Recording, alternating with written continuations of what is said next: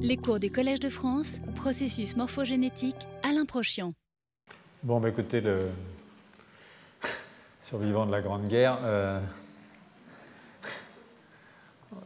je vais reprendre un tout petit peu euh, sur ce que j'avais, sur que j'avais terminé la semaine dernière, et puis euh, avancer cet avant-dernier cours le plus loin possible pour qu'on ait un peu plus de temps la semaine prochaine donc je reprends sur euh, cet article de Demontis euh, euh, publié dans Cell Reports que vous voyez ici.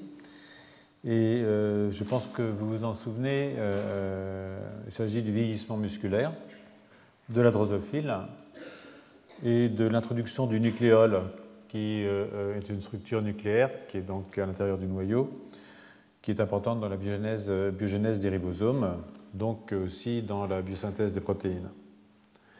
Euh, donc j'avais insisté sur le fait que euh, des actions qui sont euh, dans le muscle, c'est-à-dire directement dans le muscle, ont des effets de ralentissement du vieillissement dans d'autres tissus que le muscle, dans le tissu cérébral en particulier, dans le tissu adipeux, et prolongent la vie de la entière. Voilà. Donc j'ai introduit le facteur de transcription MNT, qui est de la famille des facteurs de transcription qu'on appelle de helix loop helix, euh, euh, qui existe chez l'homme, hein, qui est un orthologue chez les humains, et qui réprime euh, plusieurs gènes de la biogénèse des ribosomes et de l'anabolisme. L'anabolisme, c'est le contraire du catabolisme, c'est-à-dire la construction des tissus, de la biosynthèse des protéines.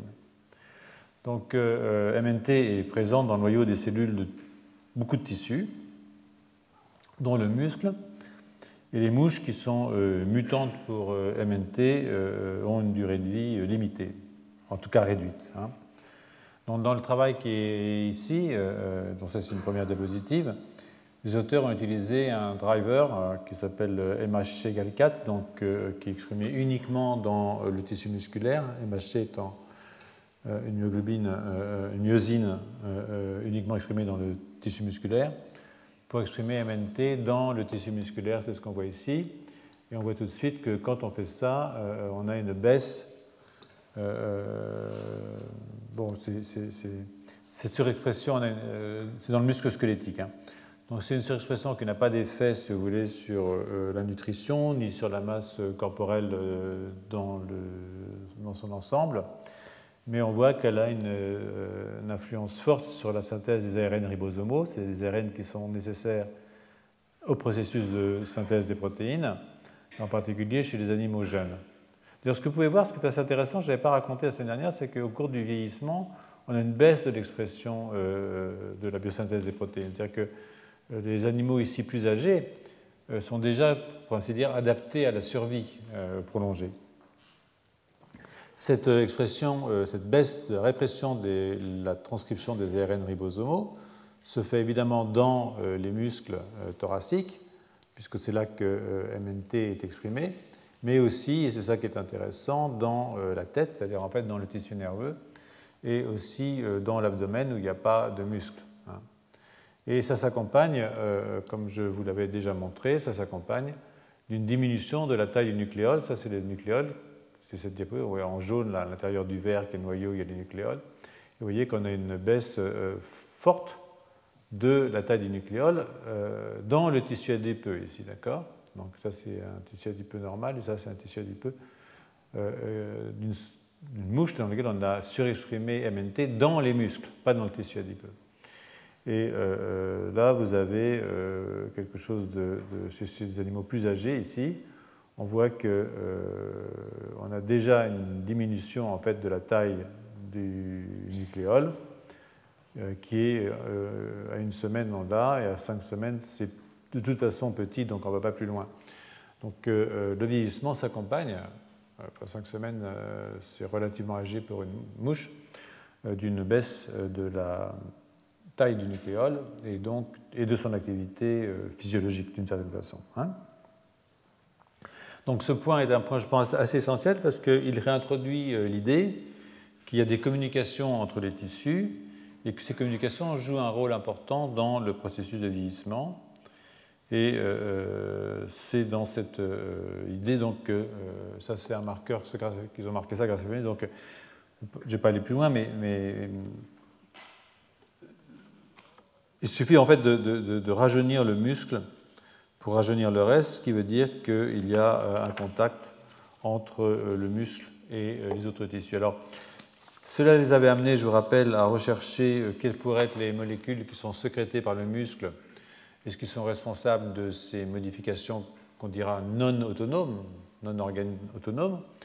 Et il l'avait fait à l'aide d'un crible, c'est-à-dire qu'on peut prendre des RNAi, qu'on exprime toute une banque de RNAi dans les muscles, et on peut diminuer, éliminer un par un ou diminuer un par un, une par une, euh, euh, l'expression de différents euh, gènes. Et il y en a pas mal qui ont été ainsi identifiés, qui ont l'air d'être importants pour la survie. Mais parmi eux, ils, en sont plutôt intéressés euh, euh, pour la survie et aussi pour l'activité, euh, pour la capacité de monter, vous vous rappelez le nom d'un tube en verre, on élève les, mouches dans des tubes en verre, et on peut regarder à quelle vitesse elles escaladent le tube. alors, fait une remarque, quelqu'un m'a fait une remarque l'autre jour, pas en public, mais après en m'envoyant un mail très gentiment, en me disant ça ne veut pas dire que c'est musculaire. Non, ça ne veut pas dire que c'est musculaire. La capacité de monter le long d'un tube, ça peut très bien être quelque chose qui est neuronal. C'est bien quelque chose qui vient du système nerveux, c'est-à-dire la capacité de coordonner le mouvement musculaire, par exemple. Donc, euh, c'est pas parce qu'elles sont pas capables, si elles ne sont pas capables de monter le, tube, ou si elles sont mieux capables de monter un tube, ce n'est pas forcément un phénotype qui est un phénotype musculaire. Ça peut être un phénotype neuronal, bien entendu.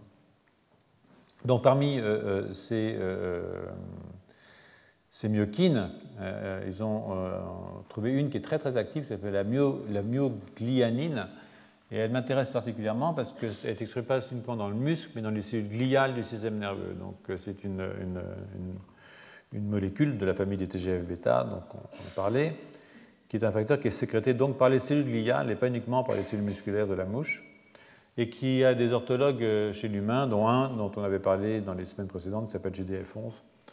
Rappelez qu'il a un rôle à jouer dans la neurogénèse, en fait, adulte.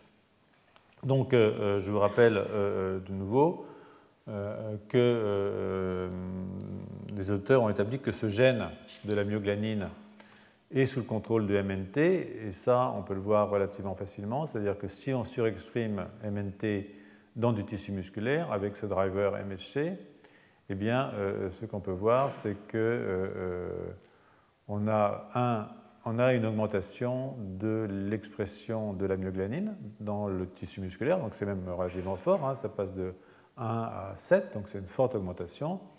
En même temps, si je prends une souris qui est déficiente de MNT, qui on a retiré le gène MNT, une souris, excusez-moi, une mouche dans laquelle on a retiré le gène MNT, on voit qu'on a une baisse de l'expression de euh, la myoglianine. Et par ailleurs, euh, on peut voir que c'est quasiment probablement une interaction directe, encore que ce n'est pas entièrement démontré par cette manip, mais ce qu'on peut voir ici, c'est que si on prend un gène rapporteur, la luciférase, et on met juste le promoteur de la myoglanine, on voit que si on surexprime MNT, on a une, augmentation de l'activation. Donc c'est probablement une activation euh, directe euh, euh, de, l'expression du gène, bien que, ce ne soit pas une preuve absolument définitive, bien entendu. Donc ce que vous pouvez voir à droite ici, c'est là où j'en étais resté, je crois, c'est-à-dire qu'on peut voir que si, euh, euh, euh, ça c'est des, mouches dans lesquelles on a surexprimé MNT, et on a mis un, RNAi contre un gène contrôle, qui est le gène white, qui est responsable de la couleur des yeux.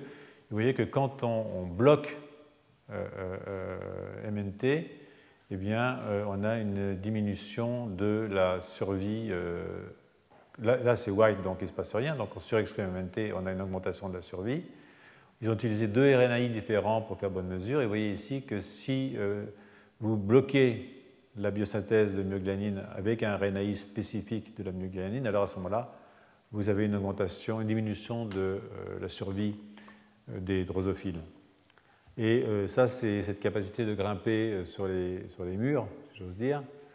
Euh, euh, donc euh, elles grimpent plus longtemps au mur si on leur a surexprimé MNT que si on a supprimé l'expression de MNT. Donc c'est clairement un gène qui a à voir avec la coordination neuromusculaire et avec la survie. Et alors là, c'est le même genre d'expérience, je crois. Où ils ont utilisé un US myoglanine.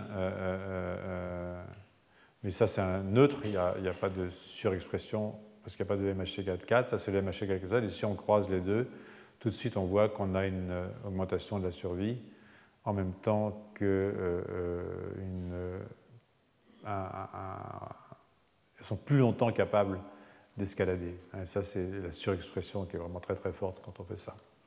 Donc ça, euh, euh, on peut évidemment euh, reprendre ce résultat avec des contrôles supplémentaires. c'est une expérience un petit peu compliquée. Donc,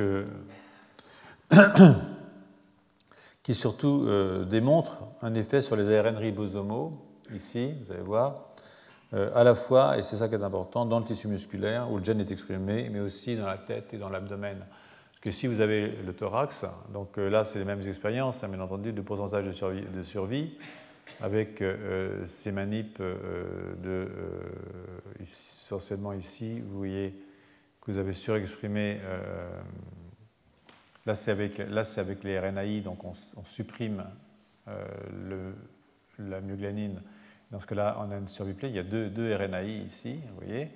Et ici, c'est avec un RNAi qui n'a rien à voir. Donc, euh, on a un très bon effet de l'explication d'une myoglanine avec une, survie prolongée et aussi une activité euh, neuromusculaire prolongée. Ce qui est important dans cette affaire, c'est que on voit que euh, c'est vrai dans le thorax. Vous voyez que dans le thorax, de nouveau, on a le ribosomal qui s'effondre à une semaine.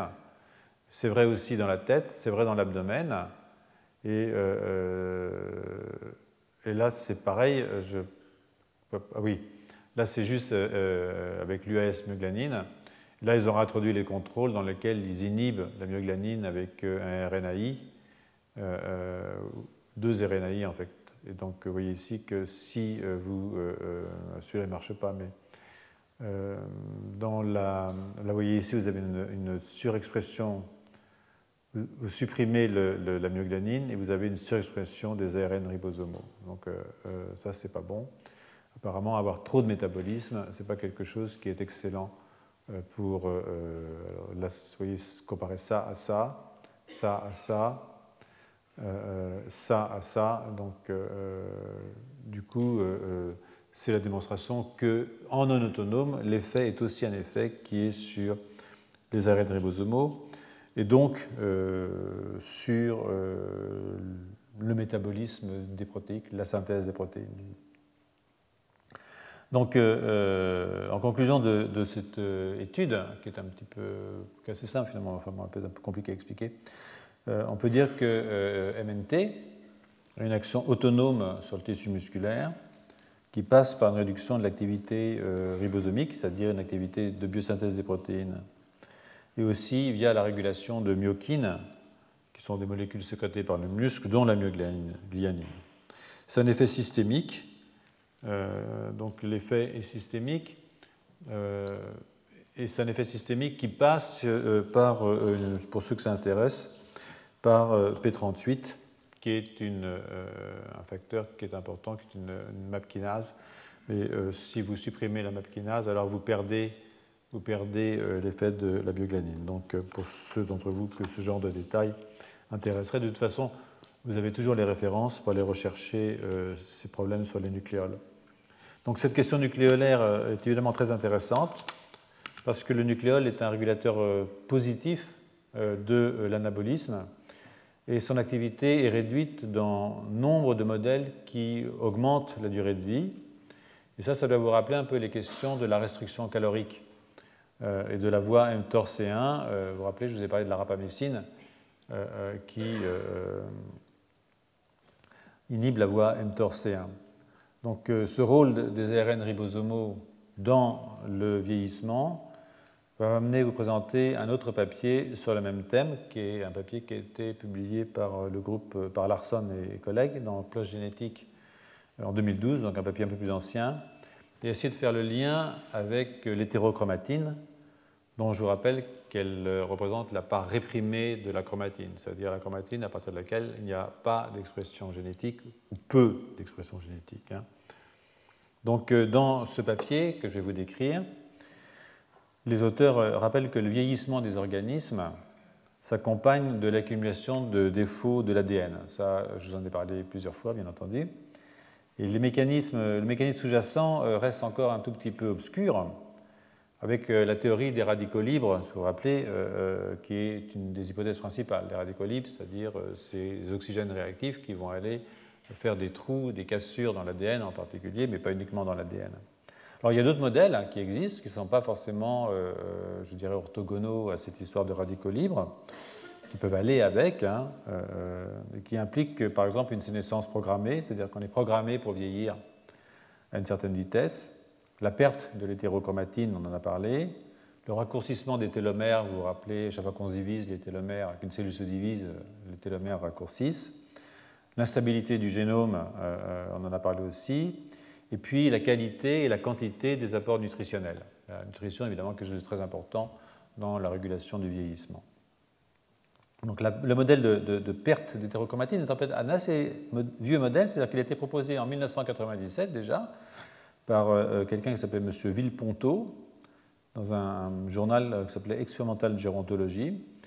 et cette perte d'hétérochromatine est associée à une expression illégitime de gènes qui sont liés au vieillissement. Mais les modifications de l'hétérochromatine ne sont pas uniformes, c'est-à-dire ne faut pas croire que c'est toutes les hétérochromatines qui s'effondrent il y a en fait au cours du vieillissement des régions d'hétérochromatine qui se forment, c'est-à-dire des répressions de gènes qui arrivent, et puis au milieu qu'en fait d'une perte plus générale de euh, cette structure d'hétérochromatine. Alors, l'hétérochromatine est, est, essentielle, cela a été démontré chez, chez la drosophile. Euh, pour la stabilité de ce qu'on appelle les séquences répétées, euh, par exemple, mais pas seulement euh, les éléments transposables, qu'ils soient complets ou non, et j'ai souvent parlé ici des éléments transposables, donc je ne pense pas que j'ai besoin d'aller plus loin, mais aussi de gènes qui codent pour l'ARN ribosomal, qui sont aussi très souvent dans l'hétérochromatine. Donc, cette perte d'hétérochromatine induit une déstructuration du nucléole, et la formation d'ADN extrachromosomal euh, avec des recombinaisons qui sont des recombinaisons illégitimes euh, au niveau du locus des ARN ribosomaux. Donc, euh, toutes ces données que je livre comme ça soutiennent l'idée d'un lien entre la formation de l'hétérochromatine et la longévité. Donc, donc pour comprendre, donc là, je, c'est bizarre, j'avais un autre truc à vous dire, mais c'est pas très grave. C'est pas grave, ça va revenir.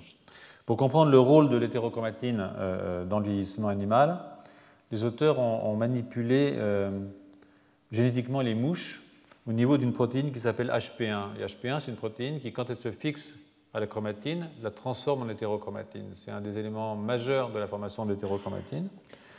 Donc, euh, et de la signalisation JAK-STAT, et j'y viens dans un instant. Alors, leurs résultats, que je vais vous décrire, suggèrent que l'hétérochromatine empêche un vieillissement prématuré et supprime la recombinaison illégitime au niveau du ribosomal DNA et la synthèse non nécessaire d'ARN ribosomaux. Donc, euh, euh, donc la première manip que je vous décris ici, en fait, elle consiste à euh, modifier l'expression de HP1, qui est donc cette protéine qui permet de structurer la chromatine. Et donc, euh, réduire HP1 de moitié. Alors, dans euh, ce ici, c'est un suppresseur de variégation. La variégation, c'est par exemple quand vous avez une mouche qui a des yeux et vous avez des, des, rouges et des blanches.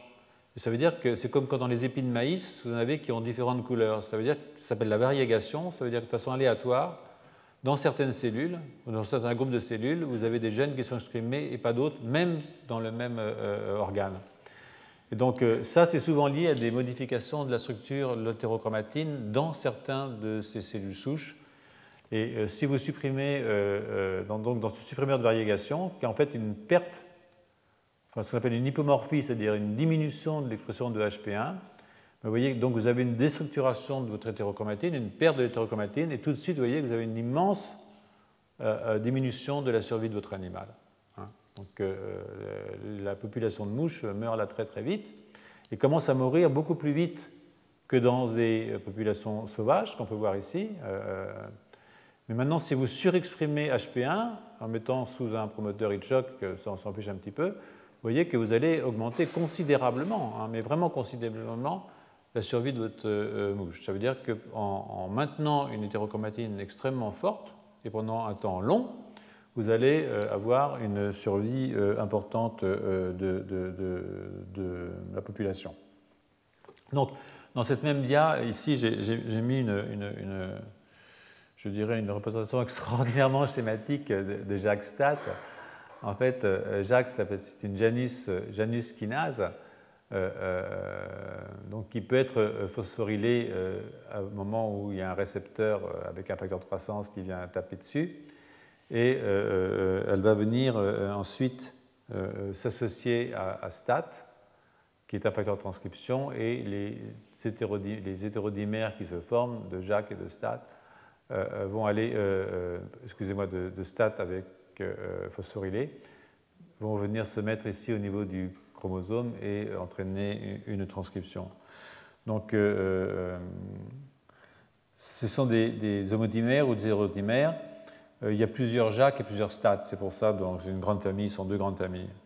Donc, ce passage par Jacques Stat, que je vous présente ici, est lié au fait que cette voie, Jacques Stat, est impliquée dans la formation de l'hétérochromatine. En fait, il y a deux voies, pour rien vous cacher. Il y a une voie qui est une voie canonique, et ça c'est assez amusant parce que c'est une voie canonique qui régule l'expression euh, des gènes de façon directe, c'est-à-dire qu'en fait je me fixe sur un promoteur et j'active la transcription derrière, mais il y a une voie non canonique, c'est-à-dire qu'il suffit que la protéine soit là pour que l'hétérochromatine se forme, c'est-à-dire que euh, sans transcription, c'est-à-dire un effet euh, structurant sur le plan... Vous rajoutez la protéine, elle se lie à un complexe, il n'y a pas de transcription, mais ça structure l'hétérochromatine. Donc il y a deux voies. Et ça peut être le cas pour d'autres facteurs, hein, euh, bien entendu. évidemment, euh, on peut penser. Euh, ah bah non, pas évidemment, mais on peut y penser à d'autres facteurs, oui. Voilà. Donc, dans cette voie ici, vous voyez ici, par exemple, qu'ils ont essayé de, moduler les deux voies. Je ne veux pas vous, embêter avec ça, mais vous voyez que si ici vous avez une augmentation de la survie en augmentant euh, euh, la euh, fonction JAK-STAT. Et puis, vous pouvez vous amuser à diminuer la survie en jouant sur une des deux fonctions, la fonction canonique et la fonction non canonique de, de, hein. Donc, mais là encore, vous avez une très forte expression. Et ce qui est assez amusant, si vous faites. Alors là, ce que vous regardez, c'est la, la, vélocité verticale des mouches, c'est-à-dire leur capacité à aller très vite sur le verre. Vous voyez que ça, c'est un, animal contrôle. Euh, là, vous avez surexprimé HP1. Hein, et puis là, vous avez bloqué HP1 euh, et vous voyez que tout de suite, euh, c'est le, le suppresseur de variation. Vous voyez que vous avez une perte très très forte aussi de la capacité neuromusculaire de vos mouches. Ce que vous pouvez voir ici au niveau même de la structure du muscle. Hein. Voilà un muscle normal. Voici un muscle dans lequel l'hétérochromatine a été dérégulée. Vous voyez que votre muscle n'a pas l'air tout à fait normal, ça se voit tout de suite, pas peine de. Hein. Et là, c'est un muscle dans lequel on a surexprimé HP1, vous avez une augmentation. Euh, enfin, vous ne pouvez pas le voir entre ça et ça, mais vous avez un muscle qui, reste assez joli. Sur le plan de, l'intégrité du muscle, avec des index qu'on peut aller euh, mettre au point, on voit tout de suite que si on supprime l'expression de HP1, on a des muscles qui se cassent la figure très très rapidement avec un effet euh, positif, surtout à un âge assez avancé pour une drosophile, de la surexpression de cette protéine qui structure l'hétérochromatine. Donc, euh, c'est donc une démonstration, si vous voulez, qu'effectivement, la structure de l'hétérochromatine a à voir avec l'âge, du moins la longévité. Donc, on pourrait se dire, bah, si on veut vivre plus longtemps, il faut maintenir une euh, hétérochromatine en bonne forme pendant plus longtemps. Effectivement, c'est une possibilité euh, quand on pense à des euh, voies thérapeutiques, évidemment, pour lutter contre des maladies qui sont associées au vieillissement. Donc la question du rôle de l'hétérochromatine dans la longévité se pose de ce fait, et on peut à juste titre inférer de ce que je viens de vous dire que l'hétérochromatine diminue au cours du vieillissement, ce qui est observé, euh, vous en souvenez peut-être, dans le cas de progéria. Vous vous rappelez, dans le cas de mutation de la lamine A, qui fait qu'on a ces, cas de progéria, vous vous rappelez ces enfants qui ont l'air d'être de vieillards à l'âge de 10 ans ou 12 ans et qui meurent en général dans la deuxième décade d'un problème cardiaque le plus souvent. Eh bien, la lamina, c'est justement une protéine qui structure l'hétérochromatine dans le noyau, vous vous en souvenez. Hein. Donc, euh, donc euh, dans la diapositive suivante, je crois, oui, c'est ça, la diapositive suivante, ce que vous pouvez voir ici, c'est euh, la modification du marquage HP1. HP1, hein. c'est donc une protéine qui est très importante dans la structuration de l'hétérochromatine. Donc, quand vous faites un marquage HP1, en fait, vous avez des régions qui sont des régions d'hétérochromatine entre une mouche jeune, et une mouche euh, plus âgée. Là, donc, euh, euh, en fait, c'est un marquage au niveau de ce qu'on appelle les chromocenters, mais ce n'est pas, pas, important. Ce sont des régions qui sont très riches en hétérochromatine et qui sont marquées par une histone modifiée, je vous rappelle, par exemple H3K9-méthyl3. On a parlé, c'est histone 3, qui est modifié, qui a 3 méthyl sur sa lysine en position 9. Et ça, c'est des entérocytes de l'épithélium intestinal de la drosophile. Donc normalement, HP1 et euh, euh, euh, dans ces régions-là, chez les drosophiles plus âgés, vous avez une perte de la structure et HP1 est lié à H3K9-méthyl3. Hein.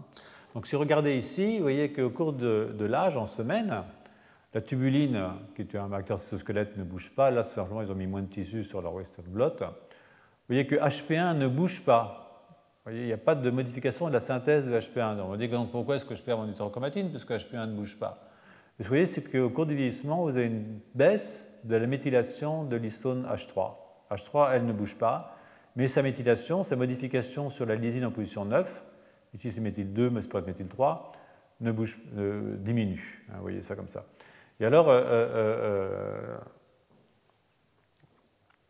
ça, c'est ça, qui a des effets, c'est-à-dire que comme on a moins d'H3 modifié, d'H3 hétérochromatine modifié, à ce moment-là, on a moins euh, de HP1 au niveau du génome. Et donc, ils ont fait une expérience qui est assez, assez amusante, qui consiste à immunoprécipiter la chromatine avec un anticorps anti-HP1 et identifier un gène qui s'appelle 1360, c'est pas très grave, qui est en fait un élément transposable qui est enrichi dans l'hétérochromatine. Alors que RP49, c'est un gène, euh, en fait, un gène de contrôle de protéines ribosomales qui, lui, n'est pas euh, euh, dans l'hétérochromatine. Donc les résultats sont relativement simples. Vous immunoprécitez avec HP1 chez un jeune, eh bien, vous descendez ce gène, c'est-à-dire que HP1 chez le jeune est lié à l'hétérochromatine, puisque je descends ce gène qui est dans l'hétérochromatine. Mais si j'immunoprécipite à partir de tissus âgés, eh bien, vous voyez que je ne descends pas l'hétérochromatine. Donc ça veut dire que HP1 n'y est pas lié, bien entendu. Voilà.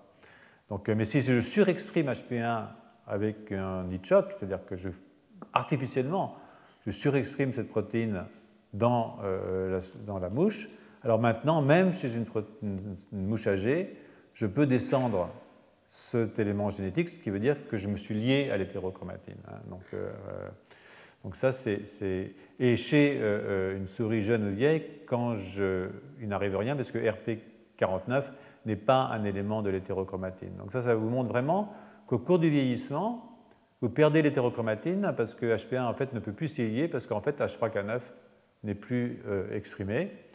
Et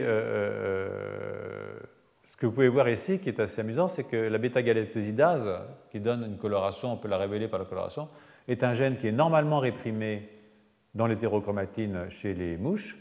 Vous voyez ici qu'au cours du vieillissement, vous avez une très très forte expression de la bêta-gal. Donc ça, ce n'est pas, pas, pas, bon, mais, mais, ça prouve simplement que votre hétérochromatine s'est débobinée. Ce que ça, ça prouve aussi, c'est que vous pouvez la rembobiner. Ça, c'est l'élément positif euh, de cette expérience. Donc, euh, euh, ce que je voulais vous montrer aussi peut-être, euh, mais peut-être pas d'ailleurs. Ah non, c'est pas tout à fait terminé, excusez-moi. Euh,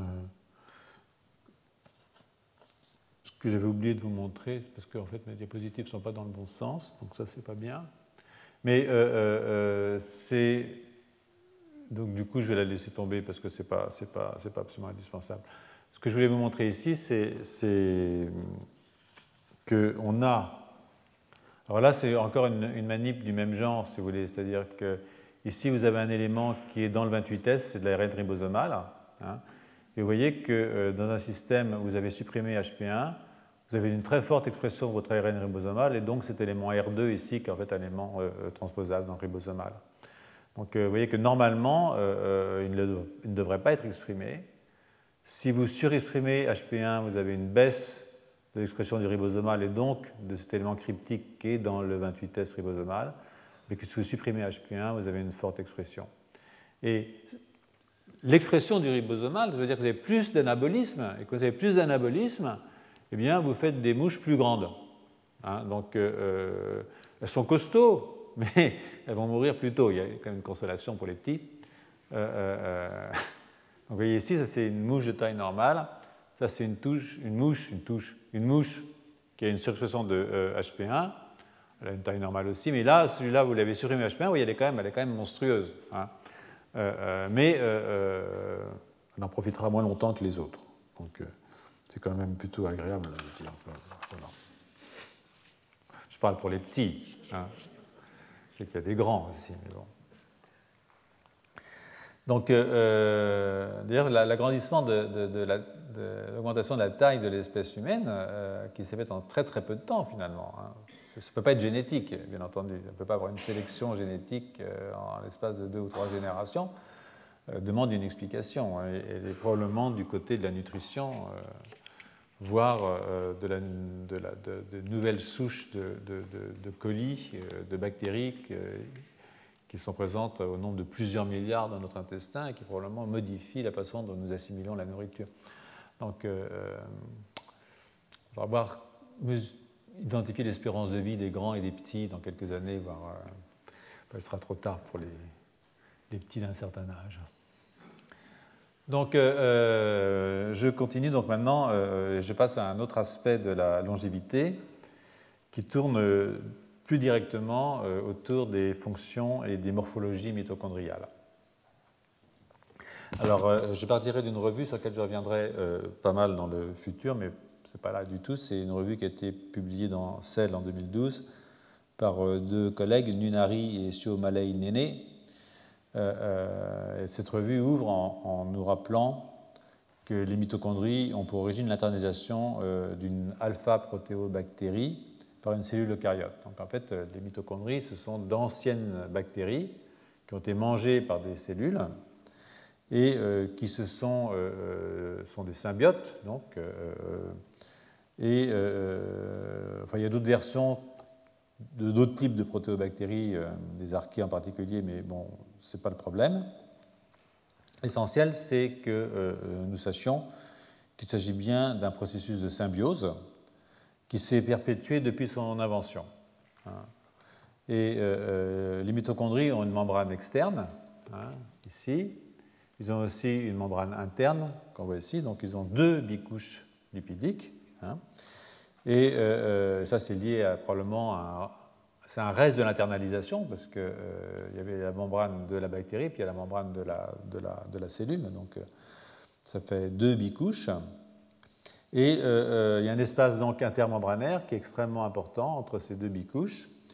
Et ce que je vous ai dit souvent et que je vous rappelle, c'est qu'au euh, cours de l'évolution, les bactéries, comme les chloroplastes, hein, ou comme les peroxysomes, sur lesquels je reviendrai peut-être cette semaine ou la semaine prochaine, ont donné leur génome au noyau. C'est-à-dire que dans le génome de la bactérie, il n'y a plus que 13 gènes qui codent pour des protéines euh, euh, mitochondriale, mais il y a environ 1300 ou 1500 protéines qui sont en fait encodées dans le noyau. Et ça, c'est une chose très importante, c'est-à-dire qu'en fait, ça veut dire que le métabolisme mitochondrial doit être euh, coordonné avec quelque chose qui se passe dans le noyau. Donc il faut absolument qu'il y ait une interaction entre le noyau et la mitochondrie, puisque c'est le noyau qui, au fond, donne ces protéines à la mitochondrie.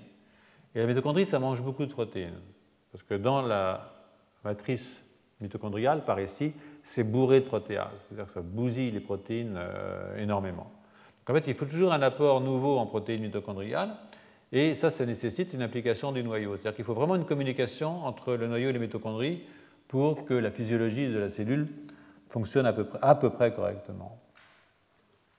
Donc, chez les mammifères, la, transmission du génome entre les générations, entre la mère et les enfants, filles ou fils, se fait presque exclusivement maternelle. C'est-à-dire qu'il n'y a pratiquement pas de, mitochondries paternelles qui passent. Donc en fait, dans un œuf, il y a essentiellement des mitochondries qui viennent de la mère.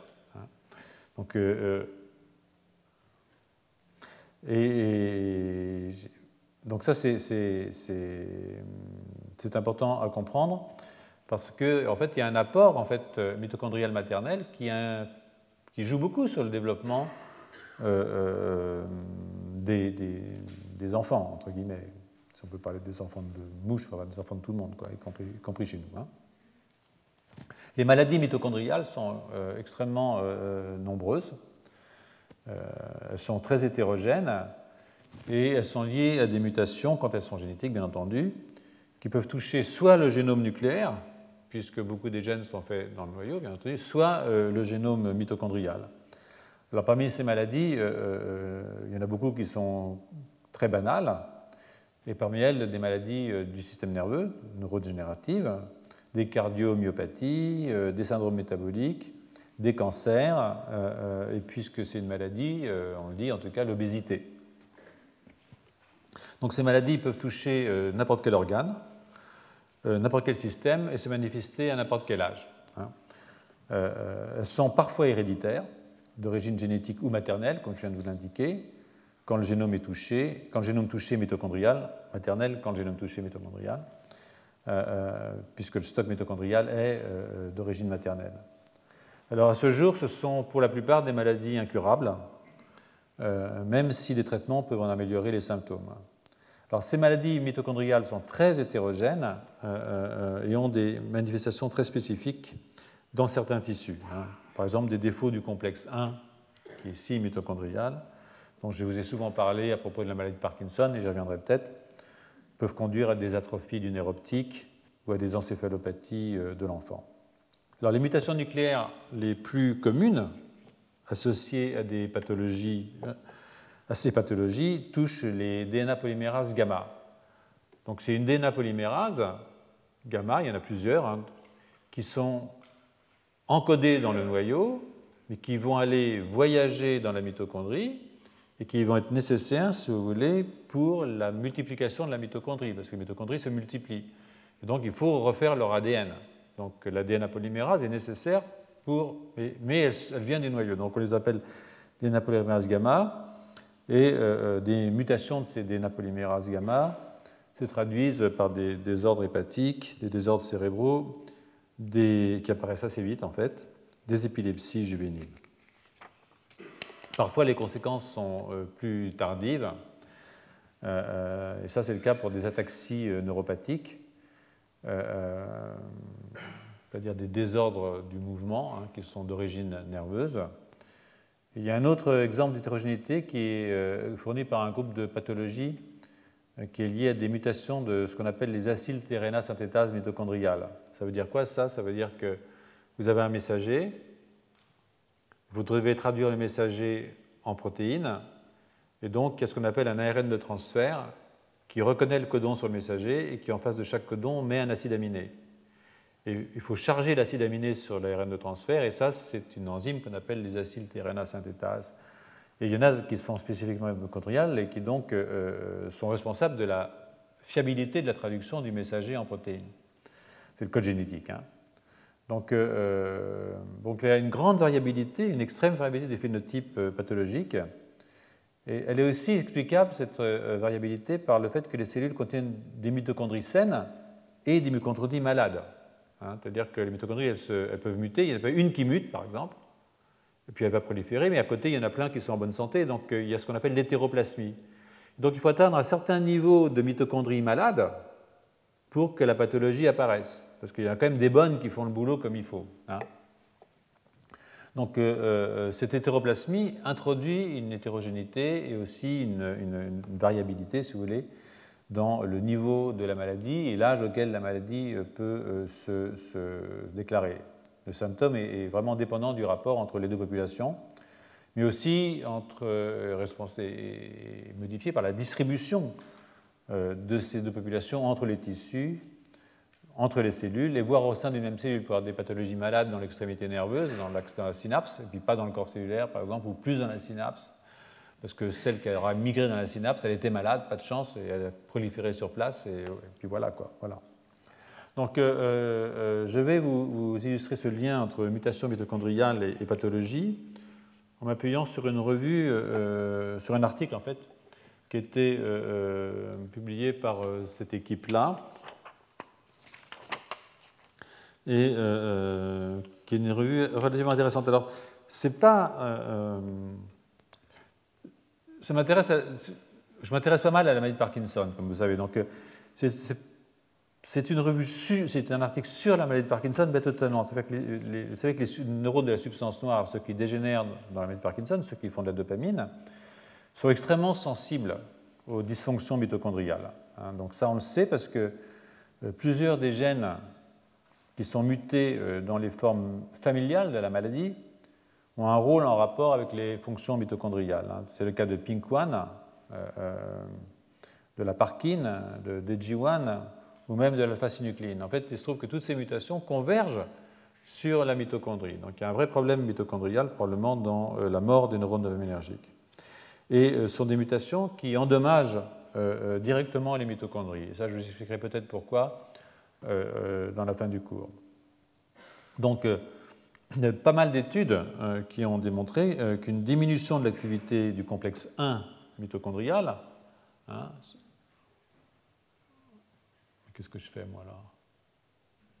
Voilà, du complexe 1 mitochondrial, qui est en fait le complexe le plus important pour la synthèse de l'ATP niveau, à ce niveau-là, au niveau du complexe 5, eh bien, dans les neurones dopaminergiques euh, euh, euh, induit des syndromes de type parkinsonien. Hein. Donc ça, on en, est on en, est certain. Donc les mutations de l'ADN mitochondrial causent, elles aussi, un certain nombre d'états pathologiques qu'on appelle les désordres mitochondriaux, avec des manifestations cliniques sur une fraction assez importante. Hein. c'est une personne sur 5000, donc ce n'est pas, entièrement nul. Donc les maladies neurologiques qui sont impliquées, qui sont liées à ces mutations euh, mitochondriales, de l'ADN mitochondrial. Hein. Là, je ne parle pas des gènes qui sont dans l'ADN de la cellule, enfin du noyau, mais dans l'ADN mitochondrial. Donc euh, il y a des ataxies, des épilepsies et des démences. Et là, c'est vraiment une des mitochondries qui, qui, marchent mal. Et euh, elles peuvent être ponctuelles, c'est-à-dire, paf, un nucléotide qui saute quelque part, ou elle peut être constituée de délétions assez importantes du génome mitochondrial, donc euh, on perd un gros morceau d'ADN mitochondrial, euh, euh, des délétions plus ou moins larges. Alors, ça peut être lié à des mutations du génome mitochondrial lui-même, bien entendu. Ça peut être aussi lié à des mutations de la polymérase gamma, qui elle est faite dans le noyau, mais quand elle arrive dans la cellule, dans la mitochondrie, pour faire son petit boulot, pour faire l'ADN, si elle est mal fichue, ben, elle va mal faire son boulot. Hein. Donc, beaucoup des mutations dans les mitochondries sont liées à la prolifération de la mitochondrie. Hein, en fait, euh, la plupart des mutations des mitochondries se font au cours des divisions mitochondriales. Ce sont des organelles qui se divisent à toute vitesse, en fait. Hein. Et donc, euh, euh, alors ça ne veut pas dire qu'il n'y a pas une action des radicaux libres, hein, puisque les radicaux libres sont générés au niveau de la mitochondrie, et on pourrait imaginer qu'il y a une forte action des radicaux libres, parce que L'ADN de la mitochondrie, il est nu. D'abord parce qu'il y a beaucoup de radicaux libres dans les mitochondries, c'est là, que ça se fabrique essentiellement.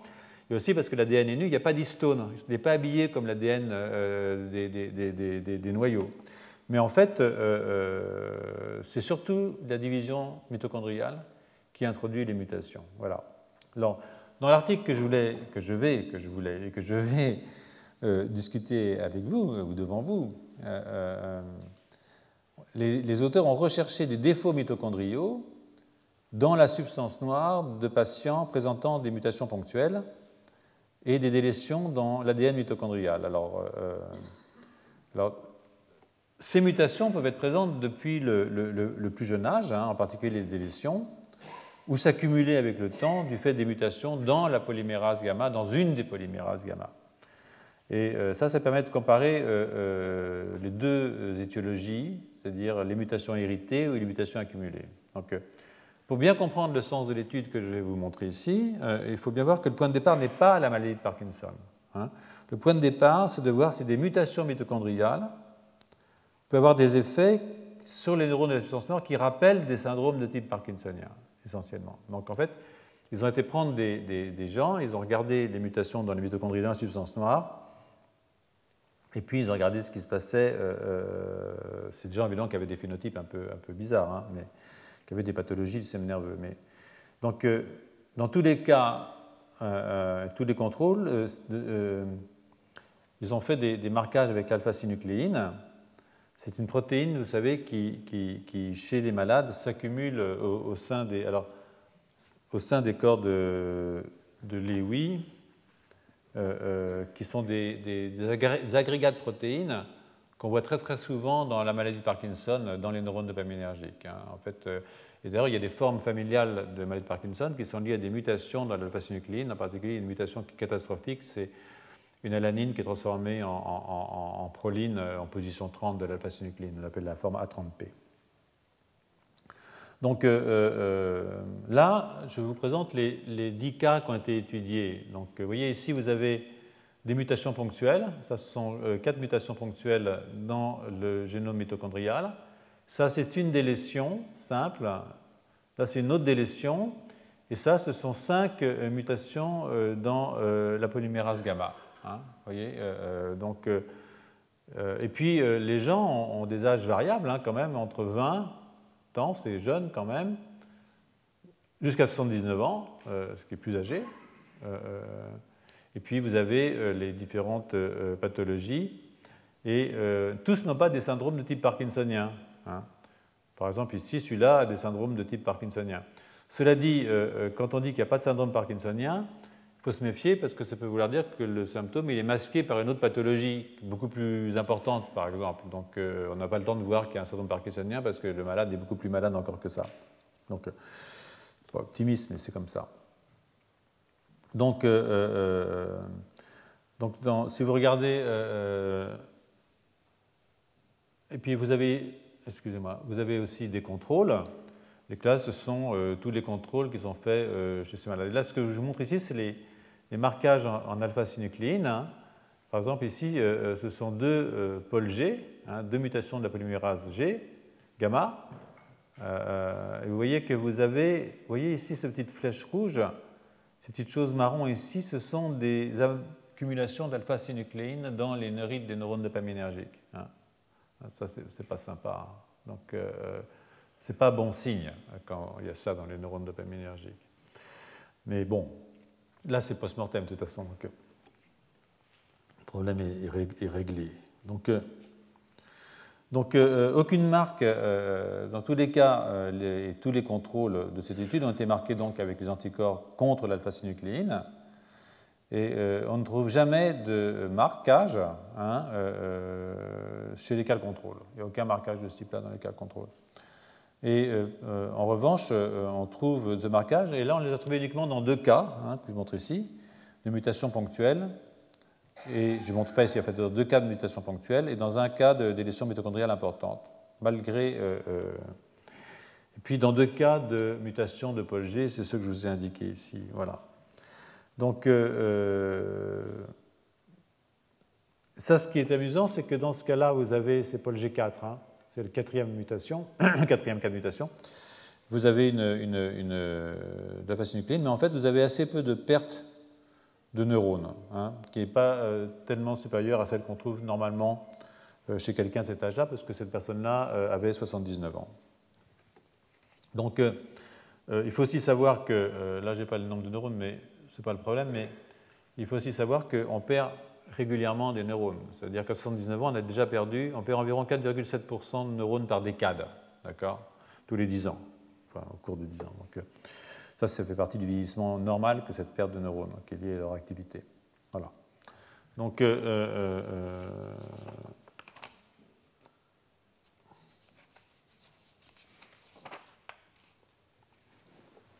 Donc les auteurs ont étudié les niveaux de, de 5 protéines mitochondriales chez les 10 patients et chez 8 témoins. Donc, les euh, protéines qu'ils ont choisies euh, euh, sont deux sous-unités du complexe 1 hein, ce fameux complexe 5 est tellement important, qui est les unités 19 et 20, une sous-unité du complexe 4, qui s'appelle COX-1, et une sous-unité du complexe 2 qui s'appelle C2, euh, qui s'appelle C270. Donc, euh, donc, et la porine, qui est une protéine de la membrane externe de la mitochondrie. Et ils ont fait ça, la porine, histoire de regarder la densité, si vous voulez, euh, des mitochondries.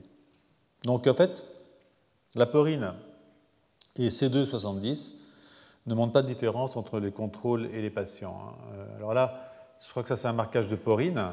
Hein. Donc ce qu'ils ont regardé, c'est ils, ont, ils, ont, ils ont, fait les marquages. Et puis ensuite, ils ont essayé de quantifier euh, la densité en faisant de la quantification. Vous voyez, par exemple, vous voyez celui-là, il est plus léger, il y en a moins que dans celui-là, par exemple. Donc ils ont quantifié neurone par neurone dans tous les neurones dopaminergiques de, euh, de la substance noire de chacun de ces contrôles et de chacun de ces patients. Donc chez les patients, euh, on a trouvé une baisse pour une des mutations ponctuelles, et dans tous les cas de mutation de Paul G, avec euh, des niveaux de. Vous voyez ici, on a des niveaux de. ça, c'est la complexe 1,20, la complexe 1,19, donc ça, c'est les, modifications de l'expression du complexe. Et vous voyez ici que chez ces malades-là, ces gens qui ont des mutations, il n'y en a pas. Mais là, on a une augmentation de la baisse, hein, c'est la diminution de l'expression. Chez cette délétion-là, on a une très très forte diminution de l'expression des protéines du complexe 1, et là aussi. Hein. Donc, euh, euh, en fait, il semble que les mutations dans, les dans la polymérase gamma a des effets extrêmement forts sur euh, l'expression des protéines du complexe 1. Ça, c'est un contrôle. Donc, c'est quelqu'un qui est normal. Hein. Donc, les plus hauts niveaux de déficience étaient donc trouvés chez cette délétion ici, avec 44 et 33%, 31% de C20 et de C19 euh, respectivement. Donc, euh, euh, pour Cox, là je vous ai montré les, exemples de marquage, hein, normalement vous devriez les voir. Vous voyez par exemple, ce neurone-là est pratiquement plus marqué, n'a pratiquement plus de complexe 1. Vous voyez ici, c'est très fort. Ici, ici, il n'y en a plus. Hein. Celui-là aussi, il est relativement faible.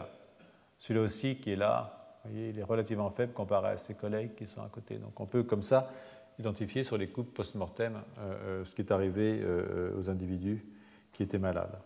Donc ce sont des résultats qui sont quand même très hétérogènes, hein, avec une faible diminution dans les contrôles, hein, on voit bien ici la faible diminution dans les contrôles, mais des pertes plus élevées chez certains patients, voilà, et, pas chez d'autres. Donc euh, euh, ça, c'est un des points euh, qui est à retenir, c'est qu'il y a une très forte hétérogénéité, et cette hétérogénéité, elle est reliée avec l'activité du complexe 1. Donc on peut regarder l'activité, et on voit en fait qu'il y a une corrélation entre la perte de la protéine et puis la diminution de l'activité du complexe. Et ça, c'est présenté ici, l'activité. Ici, vous avez de nouveau euh, ces petits marquages qui montrent que vous avez perdu, vous voyez ici, vous avez perdu au centre, vous avez perdu pas mal de, votre protéine. Donc, euh, ça, cette étude a amené les, auteurs à, affiner un petit peu plus et à chercher une corrélation entre les mutations de l'ADN mitochondrial et les désordres mitochondriaux. Donc, euh, donc ça, c'est assez bien avec ce qui est décrit dans la littérature. Euh, il y a des délétions de l'ADN mitochondrial dans des neurones contrôle, donc 25% des neurones normaux, enfin, euh, enfin des neurones de, gens normaux, ont des, délétions. Hein. et les délétions dans les patients de délétion Paul G, en fait, et dans ceux présentant des délétions de l'ADN mitochondrial, atteignent les niveaux les plus élevés de 58 à 69% environ. Donc euh, ça, c'est, vous pouvez le voir ici. voilà euh, dans ces, cas-là, vous avez quand même, c'est relativement élevé. Donc vous avez une sorte, dans les, vous voyez les, pourcentages de délétion, vous pouvez les voir ici assez forts. Dans euh, les euh, contrôles, vous avez des délétions de l'ordre de 25%. Donc ça, c'est pas. Et si vous regardez maintenant le pourcentage de mutation, bon, il est très fort ici, évidemment, dans les malades, il est beaucoup moins dans les contrôles. Et puis vous regardez le nombre de neurones pigmentés dans la substance noire. qui ont des désordres mitochondriaux. Les, neurones pigmentés dans la substance noire, ce sont les neurones dopaminergiques. C'est pour ça qu'on les appelle substances noires. Parce que les neurones dopaminergiques chez l'homme ont de la, mélanine et donc ils sont noirs. Et vous voyez que vous avez évidemment des, des, pertes qui sont variables. Hein, en fonction euh, des différents types de mutations. Donc, euh, chez les contrôles, bon, vous avez environ 100%. Euh, C'est variable entre les individus, bien entendu, mais en moyenne, on a pris les 100%. Et puis, vous voyez que vous pouvez avoir une mutation, avoir autant de neurones que quelqu'un de normal, normal, je veux dire, de, non muté dans son ADN mitochondrial de substance noire, mais vous avez des pertes qui sont extrêmement fortes chez certains de ces malades. Donc, mutations ponctuelles euh, donc, euh, ont été identifiées par séquençage et leur pourcentage par neurone a été analysé. N'oubliez pas que dans un neurone, vous avez des mitochondries saines et des mitochondries malades, hein, euh, à cause de ce que j'ai appelé tout à l'heure l'hétéroplasmie. Voilà. Donc là, on se rapproche, vous de la maladie de Parkinson, et, puisque l'article s'intéresse à la survie de ces neurones qui, quand ils dégénèrent, provoquent des maladies de Parkinson. Donc,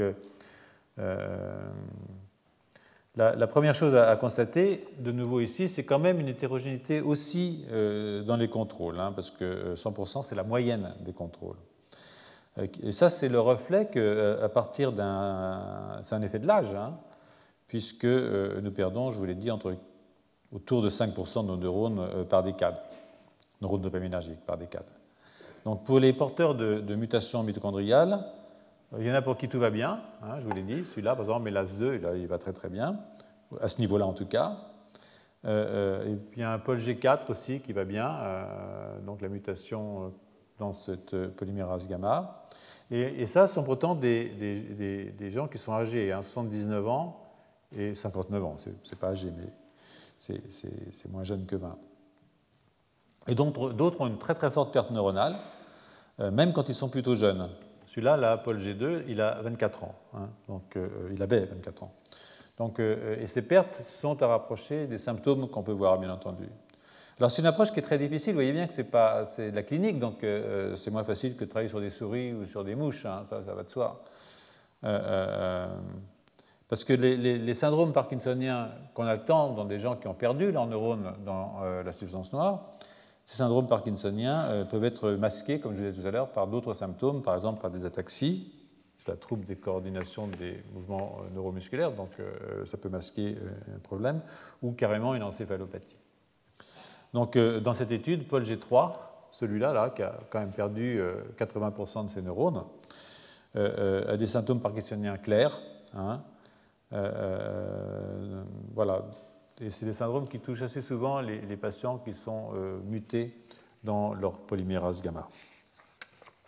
Donc, euh, on peut dire que euh, si la survie des neurones dopaminergiques est affectée par des mutations mitochondriales, il existe quand même une immense hétérogénéité parmi les individus étudiés. Hein. Alors, de nouveau, on a un petit nombre ici. Hein. Quand on a une dizaine, c'est assez difficile de, tirer des conséquences statistiques solides. Il reste que euh, euh, je pense que c'est une étude qui est relativement intéressante. Euh, alors, il y a plusieurs. hétérogénéité, c'est difficile de savoir exactement pourquoi. Bon, les auteurs proposent, moi ça me paraît un peu, un peu, un peu difficile, que les neurones exposés à la mutation très tôt, hein, par exemple une délétion, une mutation ponctuelle de l'ADN mitochondrial, pourrait s'adapter par un passage précoce euh, euh, en mode glycolyse cytoplasmique. Je vous rappeler, on peut faire de l'ATP à partir de la mitochondrie, on peut faire de l'ATP à partir du cytoplasme par une voie qui est une voie différente, qui, est une, euh, qui, implique l'ATP. Et on a une formation de 2 ATP et 2 pyruvates par mol de glucose dans ce cas-là.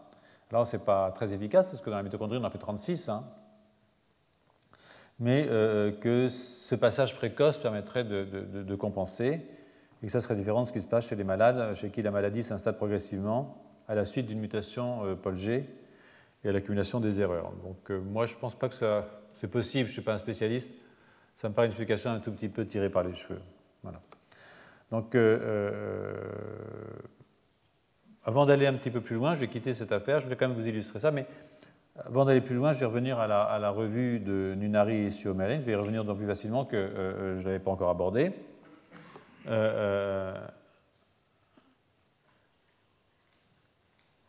peut-être même pas encore l'aborder tout de suite, donc c'est très bien. je vais m'attarder sur les multiples rôles des mitochondries. Hein. Donc, le mieux connu, évidemment, comme rôle dans la mitochondrie, c'est euh, euh, la fonction euh, production d'ATP hein, au cours de la phosphorylation oxydative. Le fameux formation d'ATP. Vous voyez que là, vous avez phosphorylation oxydative, vous avez vous voyez, des, des, flux de protons qui vont dans ce sens-là entre le complexe 1 et le complexe 4. Et puis vous avez un flux de protons inverse dans le complexe 5 qui est associé avec la formation euh, d'ATP, euh, euh, qui est l'addition du phosphate ici sur l'ADP. Donc ça, c'est ce qu'on appelle la phosphorylation oxydative qui permet de, de phosphoryler l'ADP, donc de faire de l'ATP. Et le premier complexe, qui est aussi le plus grand, le complexe 1, est une pompe à protons, hein, donc il pompe les protons, comme d'autres, très sophistiqué, qui est composé de 45 sous-unités. D'ailleurs, il y a un article qui vient de sortir dans Nature avec euh, la structure du complexe 5, qui est un article tout récent qui est très intéressant. Donc le gradient de protons généré par les complexes de 1 à 4 euh, est libéré euh, par l'ATP synthase du complexe 5. Donc tout d'un coup, vous, perdez, vous, générez un gradient de protons, puis d'un coup, vous le perdez, et ça, ça vous permet de former votre ATP. Donc les complexes 1 et 3 génèrent des ROS, des radicaux libres, dont vous savez qu'ils sont responsables de nombreux dommages dans la cellule et sont associés à plusieurs processus dégénératifs. Par exemple, la, neuropathie héréditaire de Leber euh, est provoquée par une mutation dans un, composé du complexe 1. Euh, euh, mais je voulais rappeler aussi, dans un cours il y a un certain temps, je crois le 3 octobre, les ROS mitochondriaux ne sont pas entièrement négatifs. Hein. Ils ont aussi une fonction de signalisation qui est une fonction importante. Euh, euh, il contrôle la prolifération et la différenciation cellulaire. Vous voyez par exemple ici cette protéine NOx qui fabrique des ROS, les fabrique en réponse à une signalisation sur un récepteur. Ici j'ai mis le GR, euh, le GF récepteur, mais ça pourrait être aussi bien n'importe quel autre récepteur. Et ces ROS ont des oxydes de façon physiologique, pas pathologique, beaucoup de voies et sont nécessaires, si vous voulez, au fonctionnement normal de la cellule. Donc en fait, ces ROS ne sont pas entièrement négatifs. Ce qu'il faut, c'est la bonne dose de ROS au bon endroit au bon moment. C'est toujours pareil. D'accord? Donc, euh, euh, ça contrôle la prolifération et la différence cellulaire, et ça permet aussi l'adaptation physiologique à certaines situations, par exemple en cas d'hypoxie. Voilà. Donc si on veut élargir un peu euh, le spectre, je vous rappellerai que les mitochondries euh, sont aussi euh, euh, la source primaire de ce qu'on appelle le NADH. Hein. Donc ça, c'est vraiment important. Vous faites du NADH. C'est la source primaire de NADH.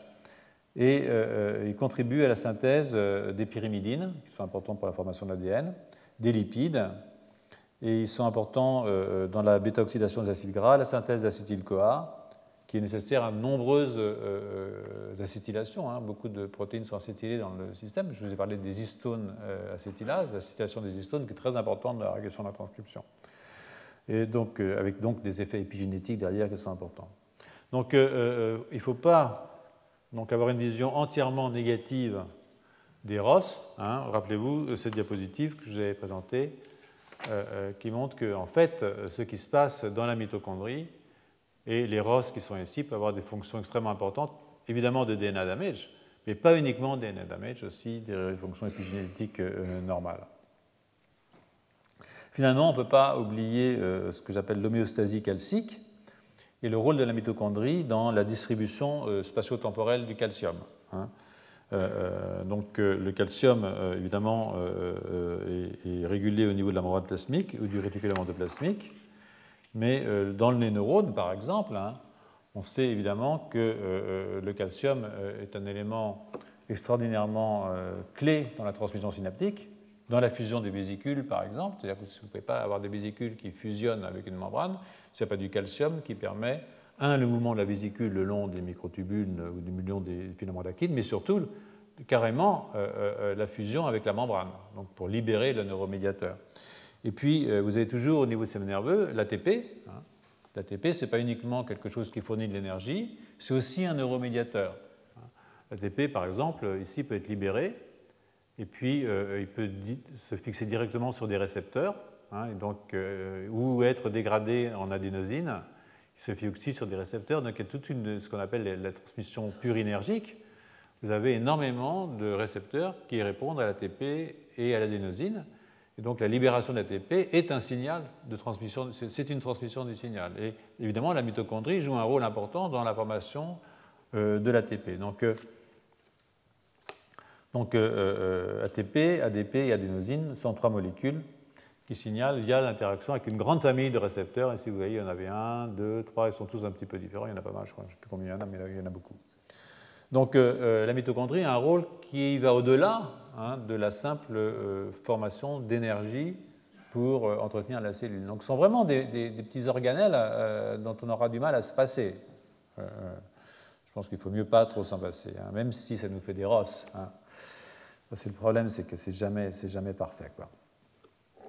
Donc le rôle central de la mitochondrie dans le métabolisme, quand même c'est là que son rôle est central, fait qu'une demande accrue d'ATP, Hein, se traduit toujours par une augmentation de la masse mitochondriale et de la phosphorylation oxydative. Hein. Après un effort physique, par exemple, allez courir, euh, euh, euh, vous avez une augmentation de la vascularisation, vous avez une augmentation de la, de la mitochondrie. Donc, le métabolisme mitochondrial est à la fois à l'origine des signaux nutritifs, bien entendu, mais elle est aussi la cible des signaux nutritifs. Alors, donc, il y a deux composés moléculaires qui sont particulièrement importants. Euh, parce qu'ils permettent de mesurer le statut métabolique d'une cellule. Euh, euh, il y en a une, c'est la kinase qui est activée par l'AMP, qu'on appelle l'AMP kinase. et puis l'autre, c'est la sirtuine 1, dont je vous ai déjà parlé, qui est une, déacétylase NAD dépendante. Donc l'AMP kinase est activée quand le rapport AMP sur ATP augmente. C'est-à-dire quand j'ai beaucoup hydrolysé d'ATP, l'AMP augmente, donc le rapport AMP-ATP augmente, et ça, j'active une kinase qu'on appelle la kinase AMP dépendante, comme son nom l'indique. Et euh, euh l'ATB, c'est pareil, et l'ADP aussi. Et euh, ça, ça accompagne les restrictions caloriques ou une augmentation de la dépense énergétique. Donc, quand vous mettez en restriction calorique, vous activez votre AMP kinase. Donc, si vous regardez uniquement ici la partie gauche de cette diapositive en haut, vous voyez que, euh, euh, en gros, ce que je vous ai un tout petit peu décrit, euh, vous avez le rapport AMP-ATP qui est important, vous avez les sirtuines, et donc tout ça va jouer finalement au niveau de la transcription de gènes dans le noyau, qui lui-même va induire une formation de mitochondrie. Vous avez une formation de mitochondrie qui, qui, suit l'augmentation, par exemple, de l'activité AMP kinase ou la formation, euh, l'activation des sirtuines. Donc, euh, euh, par le, NAD. Donc, pour ce qui est de la, relation mitochondrie-noyau, qui est évidemment très importante, je vous rappelle que c'est évident qu'il faut qu'il y ait une relation entre ça, c'est un exemple typique de relation entre la mitochondrie noyau. C'est évidemment très important puisque, comme vous savez, tous ces gènes qui sont nécessaires à la synthèse des mitochondries sont dans le noyau. Donc il faut que le signal aille vers le noyau pour qu'on puisse réagir au niveau mitochondrial, en particulier au niveau de la synthèse et de la prolifération des mitochondries. Donc je vais m'appuyer sur euh, euh, euh, la revue. Finalement, finalement, vous allez la voir, cette revue de Nunari et, et, et, pour continuer et introduire quelques points sur lesquels nous allons revenir à la fin du cours et probablement dans le dernier cours qui sera le cours prochain. Donc un premier point, c'est que euh, la forme des mitochondries, ce n'est pas uniquement leur activité, leur forme, euh, euh mitochondries, est reliée à leur fonction, hein, euh, dans les conditions normales et dans les conditions pathologiques. Donc je passe sur la structure des membranes mitochondriales, même si elle a un intérêt évident pour la fonction physiologique et le processus massif d'import d'éléments fabriqués dans le cytoplasme à commencer par les 1600 protéines qui sont encodées par le génome nucléaire. Mais je vais me pencher plutôt sur la question de la localisation de la mitochondrie et du rapport entre cette localisation, leur activité et leur fusion, leur fission ou fusion. Hein. Donc, il euh, ne euh, faut pas croire que la mitochondrie, c'est un truc comme ça. Euh, temps en temps, la mitochondrie se transforme en chauffage central. C'est-à-dire qu'elle fusionne, et donc c'est un truc absolument, une sorte de labyrinthe extraordinaire. Donc la mitochondrie peut avoir plusieurs formes, et en fait, l'activité mitochondriale est directement liée à la forme de la mitochondrie. Donc, ici, sur cette diapositive, là, qui vous voyez, par exemple, vous avez une mitochondrie ici, il y a le réticulum endoplasmique qui vient s'y mettre et qui va comme l'étrangler et faire un autre petite mitochondrie. Donc là, c'est la fission mitochondriale. Hein. Et puis, euh, vous avez aussi des mitochondries qui vont aller fusionner aller faire d'énormes trucs euh, euh, qui sont des énormes mitochondries. Donc, et ça, c'est un rôle extrêmement, extrêmement important et c'est très régulé par différentes protéines sur lesquelles je vais revenir. Des protéines qui favorisent la division, comme en particulier des RP1, mais aussi des protéines qui vont favoriser euh, la fusion, comme euh, MFN1 et 2 ou PAF. Hein. Et euh, ça, vous voyez que ça a tout de suite des, actions. Quand vous augmentez la fusion, vous augmentez la phosphorylation oxydative, hein, vous diminuez l'apoptose, la mort, vous augmentez la différenciation cellulaire.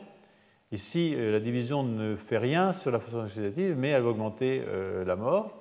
en même temps, il faut mieux que les mitochondries soient petites pour pouvoir migrer parce que euh, la mitochondrie va migrer le long des microtubules. Par exemple, si vous allez dans un axone, euh, les mitochondries doivent partir du corps cellulaire et aller euh, vers l'axone. Donc il faut que ça migre à toute vitesse, et, ou, pas, ou pas, mais ça migre, vous voyez ici, grâce à, ça marche, c'est-à-dire le long des microtubules. En fait, il y, a, un facteur qui s'appelle MIRO qui permet le, Et là, ce que vous voyez aussi, c'est ce que vous avez tout à l'heure, c'est l'importance du calcium en particulier au niveau synaptique, et donc euh, l'importance d'avoir des mitochondries euh, qui sont là au bon endroit. Euh, donc ce sont des, des, organismes extraordinairement flexibles, extraordinairement souples sur le plan morphogénétique. Ça, c'est assez, amusant. Comme ça m'amuse? Parce que finalement, je suis morphogénéticien. Hein. Donc, ces deux phénomènes de, division et de fusion sont régulés par les protéines dont je viens de vous parler, euh, euh, qui hydrolysent le GTP et appartiennent en fait à la molécule de la dynamine, euh, dont le rôle dans la morphologie des membranes a déjà été décrit bien ailleurs. Hein. Donc la division, je vous disais, elle est régulée par DRP1, qui est la dynamine related protein 1, et la fusion par MNF1,2 et par OPA1, tel que je viens de vous le dire. Donc toutes ces protéines sont elles-mêmes, c'est toujours pareil, soumises à une régulation fine, et intégrées dans des voies de transduction du signal, dont la transmission synaptique. la transmission synaptique a un rôle à jouer euh, en retour dans la fusion ou la fission des mitochondries.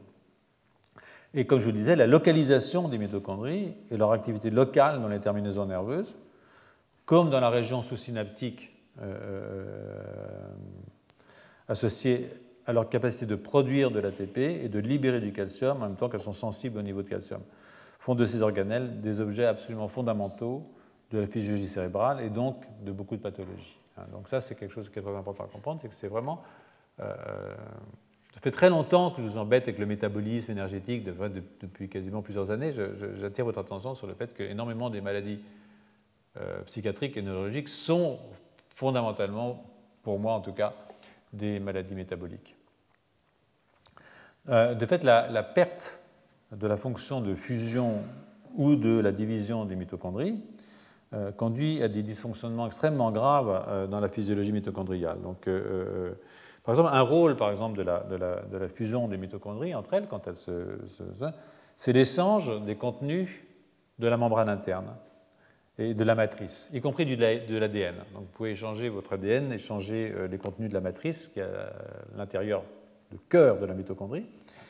Et donc la fusion représente une, façon, de, pour ainsi dire, de tamponner au moins partiellement des, défauts de structure ou des mutations ou des stress transitoires. Par exemple, si vous faites une exposition aux, UV, aux ultraviolets, si vous avez une privation de nourriture, si vous traitez à certaines drogues, par exemple la cycloheximide, vous pouvez avoir provoqué des, fusions de mitochondries. Donc euh, ça peut conduire à la formation d'un organelle d'une taille absolument considérable, qui va favoriser la survie cellulaire, comme je disais, mais vraiment considérable. Hein. À l'opposé, la division des mitochondries les maintient dans une taille qui est normale, hein. entre guillemets normale, ça ne veut rien dire, mais enfin d'une taille moyenne, disons, compatible avec le transport euh, euh, le long du cytosquelette d'actine et tubuline. De ce fait, c'est des cellules qui sont très polarisées comme des neurones. ces neurones sont très très sensibles, extrêmement sensibles à la perte de la division mitochondriale, qui peut asphyxier carrément la terminaison nerveuse, dès lors que les mitochondries n'ont plus la capacité, elles sont trop grosses, n'ont plus la capacité de migrer rapidement vers les terminaisons nerveuses. Elles ne peuvent plus se déplacer. Quoi.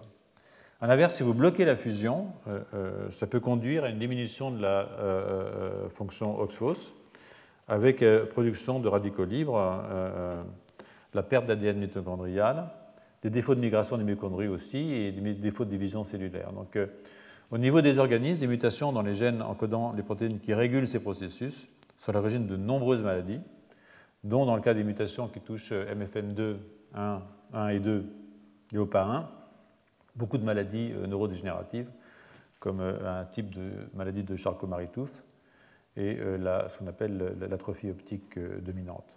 Donc, c'est là que je vais m'amuser à, vous décrire deux articles qui sont un peu contradictoires. J'aime bien en fait montrer que les choses sont contradictoires, pas toujours. Le premier article est un article qu'on doit à ce groupe, Berthet et collègues, euh, euh, qui se sont euh, amusés à étudier le rapport entre la taille des mitochondries et leur transport avec les conséquences possibles au niveau des neurones dopaminergiques de la substance noire que je n'ai vraiment plus besoin d'introduire, hein, je pense.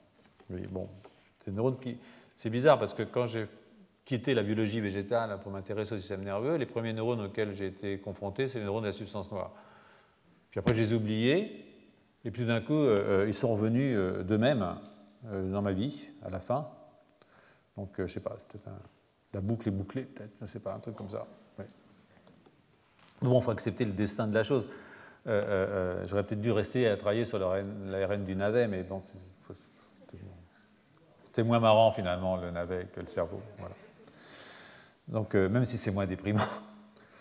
Donc euh, euh, ce travail-là commence par euh, une remarque que de nombreux gènes de Parkinson familiaux, Pink, Parkin, sont, mais aussi de G1, LRK2, LARC2, LRK2, régulent la fission et la fusion des mitochondries, et que certaines formes de la maladie pourraient donc être associées à la dynamique de la morphologie des mitochondries autant qu'à leur fonctionnement intrinsèque. Donc en fait, l'idée c'est que la maladie on dit c'est le fonctionnement de la mitochondrie, peut-être que ce n'est pas vraiment le fonctionnement de la mitochondrie, peut-être que c'est simplement la forme de la mitochondrie, une maladie morphogénétique de la mitochondrie. Donc ce serait assez rigolo de voir le Parkinson comme une maladie de la forme mitochondriale plutôt que de son activité mitochondriale. Et en fait, euh, c'est une idée qui me, tarabuste un peu depuis un certain temps. Euh, les, gens de mon laboratoire, quand ils viennent au cours, euh, doivent penser que j'ai des lubies, c'est probable d'ailleurs. Donc, euh, euh, euh, donc ça, veut dire qu'on regarde les, les, on regarde les un, tout petit peu différemment. Et les auteurs soulignent qu'il faut regarder dans les neurones dopaminergiques et plus précisément dans leurs axones, puisque cette maladie est marquée par une dégénérescence rétrograde, c'est-à-dire que les neurones meurent par la tête, j'ose dire. C'est l'axone qui commence à se dégénérer. C'est des, des, dégénérescences rétrogrades de type, de type valérien. Donc, euh, euh, euh, et puis le corps suit. Voilà. Donc la plupart des mécanismes de fission impliquent, je l'ai dit, DRP1, qui est une protéine proche de la dynamine. C'est une GTPase, une protéine qui hydrolyse le GTP et qui est recrutée au site de fission au niveau de la membrane mitochondriale externe. Hein. Donc la question qui est posée, c'est est-ce que la fission des mitochondries modifient leur compartimentation, c'est-à-dire leur positionnement et leur activité dans les axones. Hein. Donc, alors, ils ont fait un truc assez subtil. Ils ont pris des souris porteuses d'un gène DRP1 qui est floxé, ça veut dire qu'il est normal, mais il a deux sites dans l'ADN, dans son gène, et si vous exprimez une protéine bactérienne qui s'appelle une recombinase, vous le coupez. Donc, euh, si vous avez cette recombinase bactérienne qui est sous le contrôle, c'est pas grave, ça, nous, distrait un peu, euh, euh, qui est sous le contrôle d'une protéine de la substance noire, par exemple DAT, qui est, le, qui est la protéine qui capture la dopamine, donc qui n'est exprimée que dans les neurones dopaminergiques. Vous croisez les deux souris, DATCRE et la souris qui a DRP1 fluxé, et vous retirez DRP1 dans les descendants de ces souris. Et donc vous avez des souris qui manquent de, de, DRP1.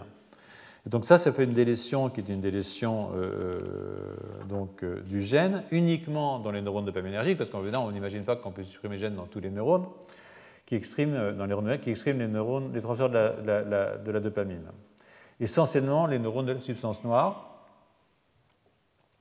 Et euh, euh, ces souris, euh, comme vous voyez, elles grandissent normalement jusqu'à vers 21 jours. Et puis en plus, après, elles perdent du poids. Vous voyez, à l'âge adulte, elles ont quasiment moitié de moins de poids que les souris normales. Alors là, je ne sais pas pourquoi. il ne l'explique pas d'ailleurs, mais ce n'est pas très grave. Mais il constate aussi que sur cette même diapositive, les, souris ont une durée de vie limitée. Vous voyez qu'elles euh, euh, meurent plus rapidement. Normalement, à un an, les souris, ça va quoi. Ben Celle-là, déjà à un an, il y a 50% de la population qui a, qui, a, disparu. Hein. Vous pouvez aussi regarder leur mouvement.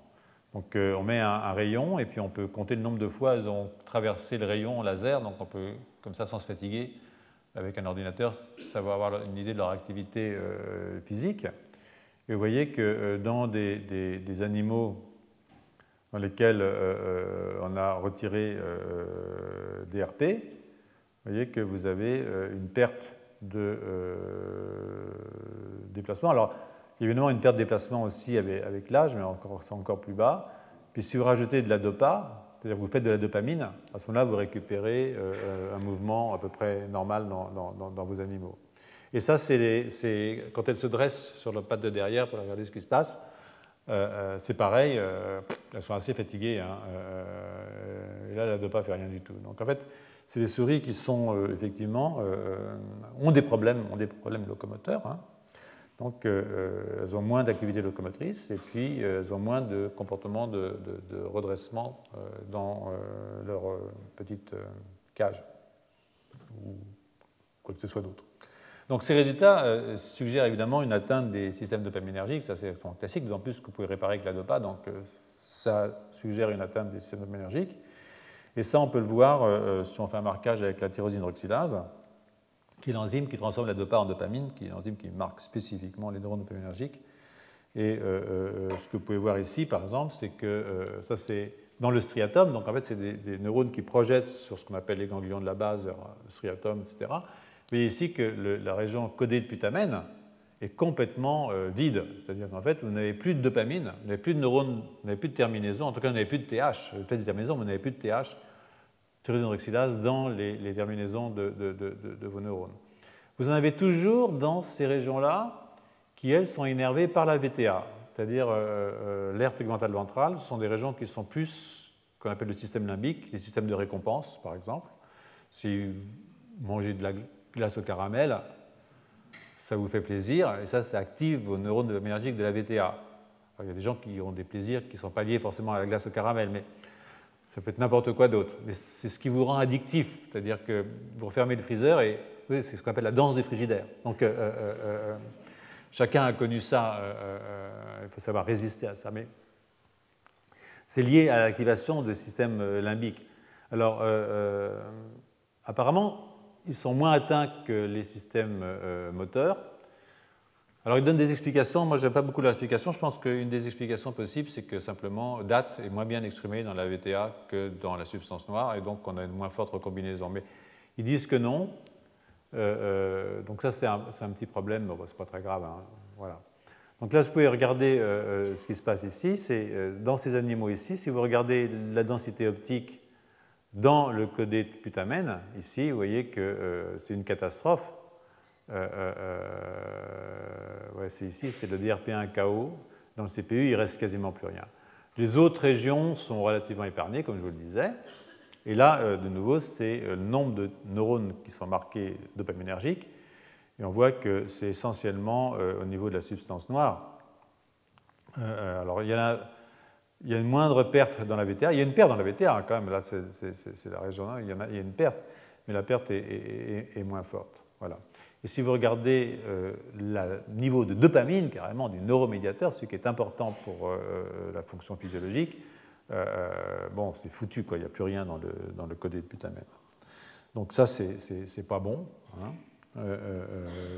à deux mois, hein, là c'est quand même très très tôt chez une souris. La délétion a été faite très tôt aussi, hein, puisque ce n'est pas une délétion inductible, et vous verrez tout à l'heure qu'on peut faire des délétions inductibles. Donc ça, on a une atteinte euh, préférentielle donc, des neurones de la substance noire, une préservation relative des neurones de la VTA, et c'est un phénotype qui est très, très, euh, on dirait, réminiscent de la maladie de Parkinson.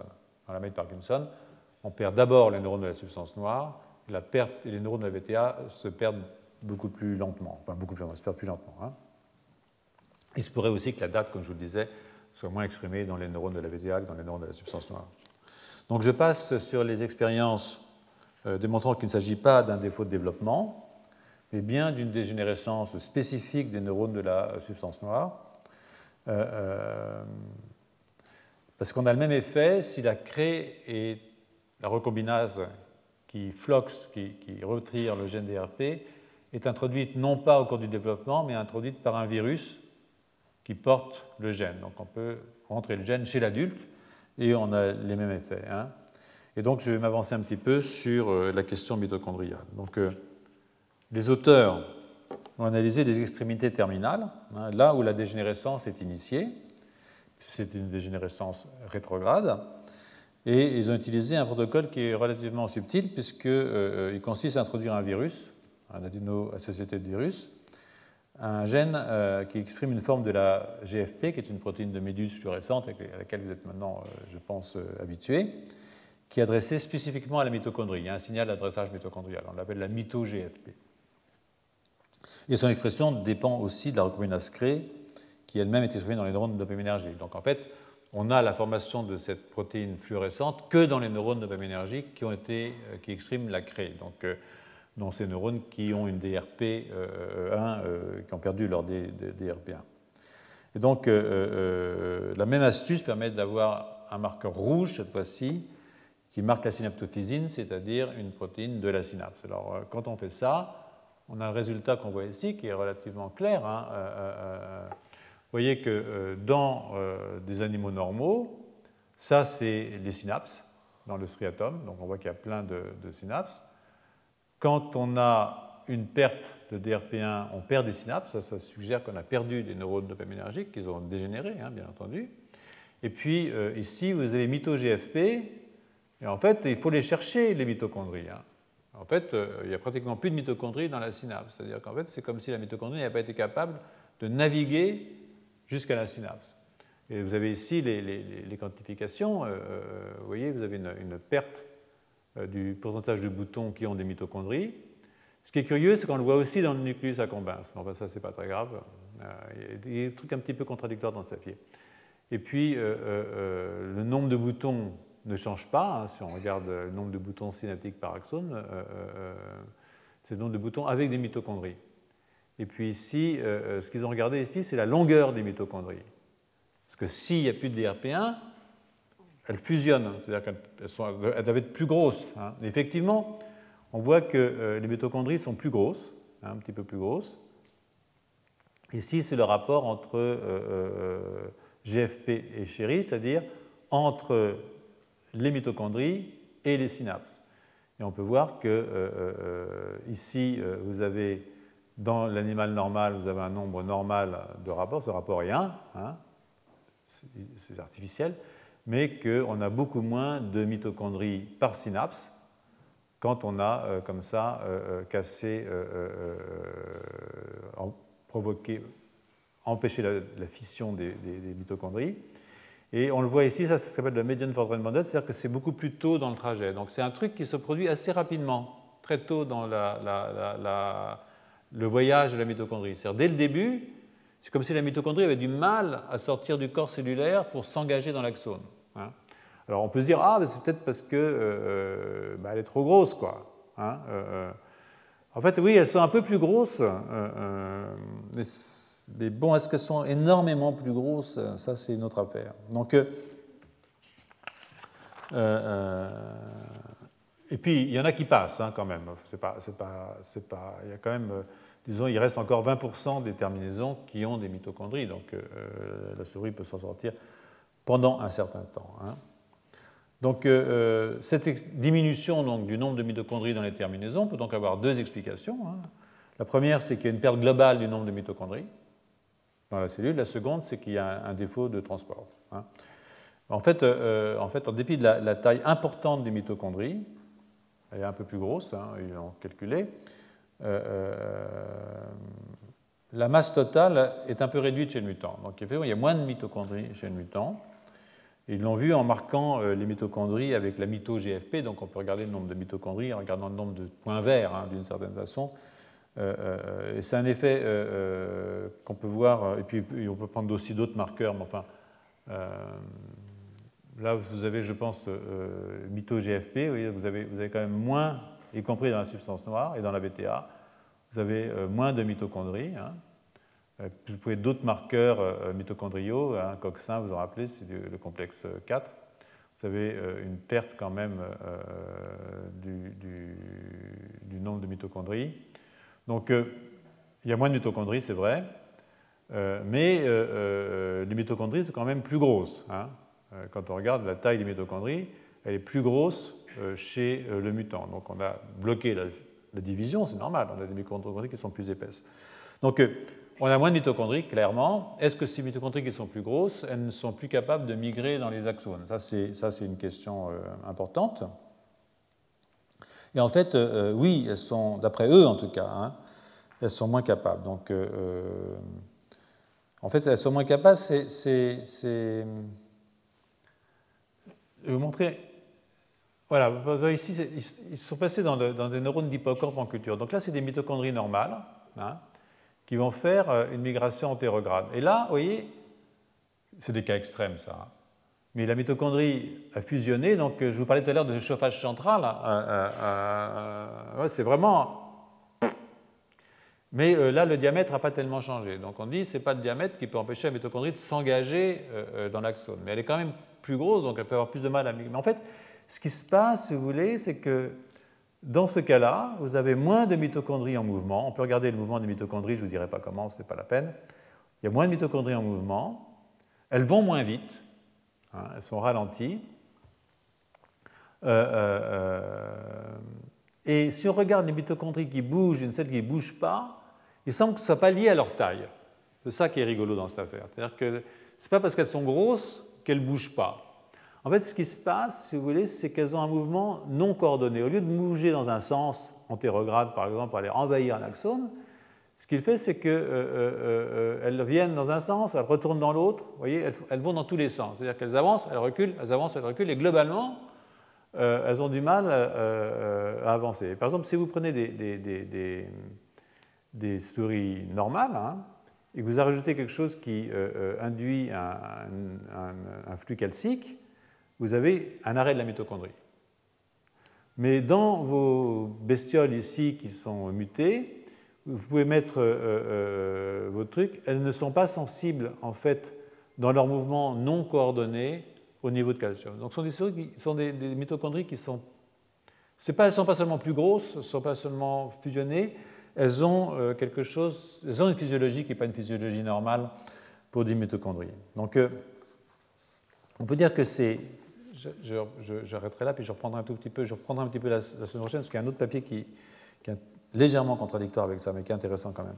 Donc je dirais que euh, la terminaison des, neurones dopaminergiques dans ces souris qui ont perdu la protéine qui permet la fission, c'est-à-dire des, des, souris qui ont des mitochondries trop grosses, si j'ose dire, les terminaisons des neurones sont appauvries en mitochondries du fait d'une mauvaise migration, probablement, qui n'est pas liée au diamètre des mitochondries, c'est ce qu'ils disent, hein, mais à leur mouvement désordonné. Donc euh, euh, ce résultat qui, avec d'autres dans la littérature, suggère que si vous dérégulez la fission et la fusion des mitochondries, dans les deux sens, hein, ça a des effets et ça peut avoir des effets pathologiques. Alors ces effets seront d'autant plus marqués évidemment que les neurones sont plus exigeants sur le plan métabolique. Hein. C'est-à-dire que vous avez besoin d'un fort métabolisme, évidemment, euh, vous allez être de plus en plus sensible. Et c'est l'argument qui est avancé par les auteurs pour expliquer que la moindre sensibilité des neurones de la BTA, à la perte des mitochondries axonales. C'est-à-dire qu'en fait, ces neurones du système limbique sont moins demandeurs en énergie que les neurones qui sont associés au système moteur. Euh, c'est une explication, je ne suis pas sûr qu'elle euh, soit totalement juste. Donc, est-ce que, comme à chaque fois, je, me rends compte que je temps, est-ce que, vous êtes très fatigué? Oui, hein Bon. Méfiez-vous parce que si je ne termine pas la semaine prochaine, il va falloir venir l'année prochaine encore sur des trucs déprimants. Mais j'avais juré que je ne ferais pas. Hein. Je ne voudrais pas intituler le cours euh, Longévité cérébrale après la fin, oui, un truc comme ça. Ce serait quand même une catastrophe. Euh, euh, peut-être que la semaine prochaine, je vous demanderai peut-être de rester un quart d'heure de plus. Hein. Voilà. Écoutez, je vous remercie, on arrête là. Retrouvez tous les enseignements du Collège de France sur www.colège-2-france.fr.